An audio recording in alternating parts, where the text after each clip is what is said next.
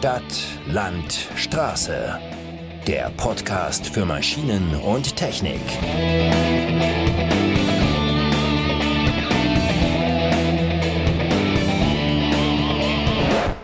Herzlich willkommen zu einer neuen Ausgabe unseres Podcasts und gleichzeitig der letzten, die wir 2021 herausgeben werden. Bevor wir uns aber in eine kleine Winterpause verabschieden, haben wir noch ein Brancheninterview für euch vorbereitet. Denn wir waren vor kurzem bei der Hansa GmbH zu Gast. Die ist in der Branche vor allem für ihre spezialisierten Friedhofsbagger und Kommunalfahrzeuge bekannt und wir haben die Chance genutzt und uns ein wenig mit Geschäftsführer Patrick Palsmeier über die Entwicklungen in diesem Jahr unterhalten. Dann starten wir auch gleich mal mit unseren Fragen. Und die erste Frage, die ist eine leichtere. Wie lief denn das Jahr 2021 für euch? Äh, konntet ihr da an das Umsatzhoch aus dem Vorjahr anknüpfen oder machen euch auch die Zulieferer zu schaffen, wie das bei vielen in der Branche so ist? Also das Umsatzjahr 2021 ist absolut auf Vorjahresniveau, etwas drüber sogar.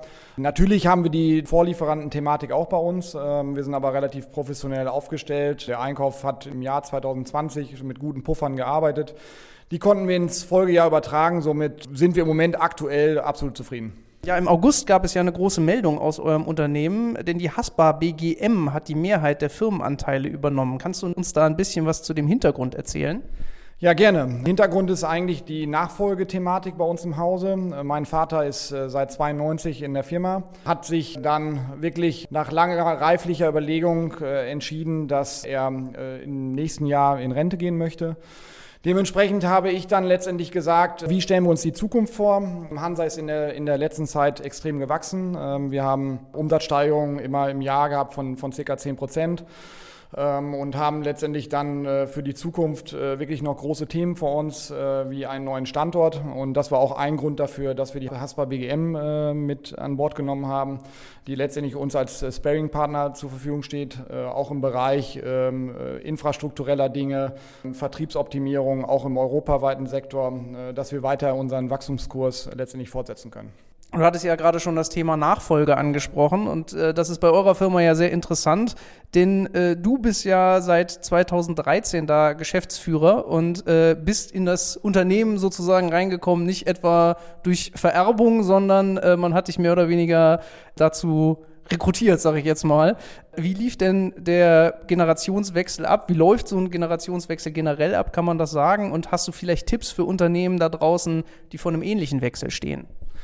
Ja, wie bin ich dazu gekommen? Ich kann mal kurz ausholen. Ähm, ich bin eigentlich ja, gelernter Banker, habe vorher mein Abitur gemacht und ähm, ja, Hansa ist ja wirklich schon ein traditionsreiches Unternehmen, äh, war damals geführt von Familie Prüß äh, in Verbindung mit meinem Vater. Und äh, ja, irgendwann in der, in der Bankausbildung, die ich absolviert habe, hat man mich gefragt, ähm, kannst du dir vorstellen, Hansa zu übernehmen?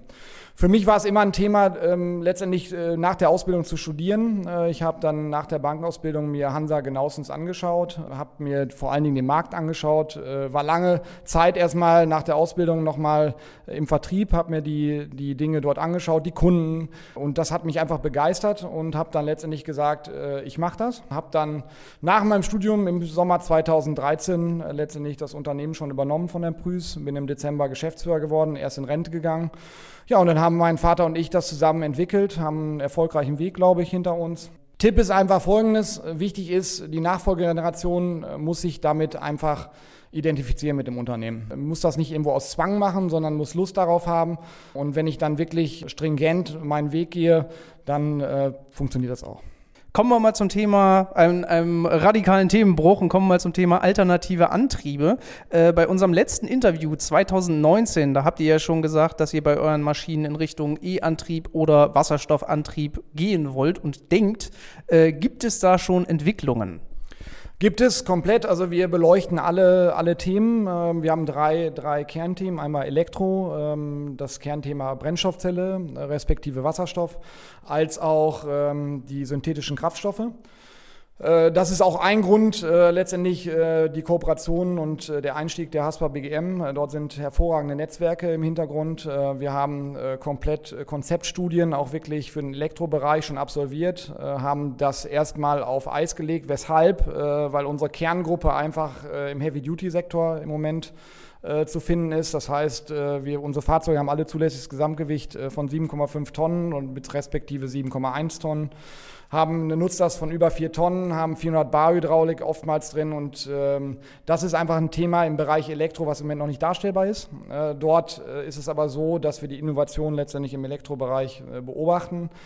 Zu den weiteren Schritten, wir sind im Wasserstoffbereich im Moment aktuell tätig, ähm, arbeiten an einem äh, hervorragenden Projekt als auch letztendlich in Verbindung mit unseren Motorenherstellern auch in, in Sachen äh, synthetische Kraftstoffe. Was für uns wichtig ist für Hansa, äh, wir gehen erst in den Markt, äh, wenn der Kunde da wirklich vollumfänglich die Arbeiten ausführen kann, die er im Moment auch mit den Hansas macht. Ähm, und dann gehen wir dementsprechend auch go live und, und präsentieren die Fahrzeuge. Ja, zum Thema Entwicklung von E-Mobilität und, und Wasserstoff, da gibt es ja in letzter Zeit viel zu lesen. Wann können wir denn da mit Nachrichten von euch rechnen? Also Nachrichten, ähm, wie gesagt, wir sind immer ganz transparent. Hansa, jeder Kunde fragt natürlich, äh, wie seid ihr da aufgestellt? Grundsätzlich, was zu verkünden ist, dass wir äh, in, in diversen Projekten äh, tätig sind. Wichtig ist, dass, dass, dass wirklich, was ich eben schon angedeutet habe, dass dieses Go-Live-Datum muss dann einfach fixiert werden, wenn auch wirklich die Technologie soweit ist. Die sehe ich aktuell halt im Bereich Elektro für unser Fahrzeug noch nicht weit genug. Ähm, Im Thema Wasserstoffbereich ähm, ist es auch ein, ein Kernthema der Infrastruktur. Die Bauhöfe müssen letztendlich oder auf jeden Fall Zugang zu Wasserstofftankstellen haben, als auch synthetische Kraftstoffe.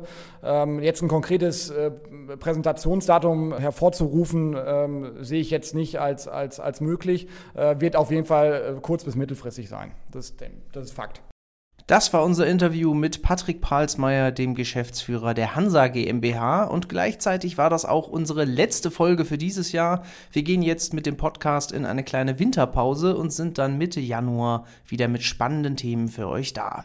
Bis dahin wünschen wir euch eine schöne Weihnachtszeit und ein schönes neues Jahr. Macht's gut und bleibt gesund und bis zum nächsten Mal.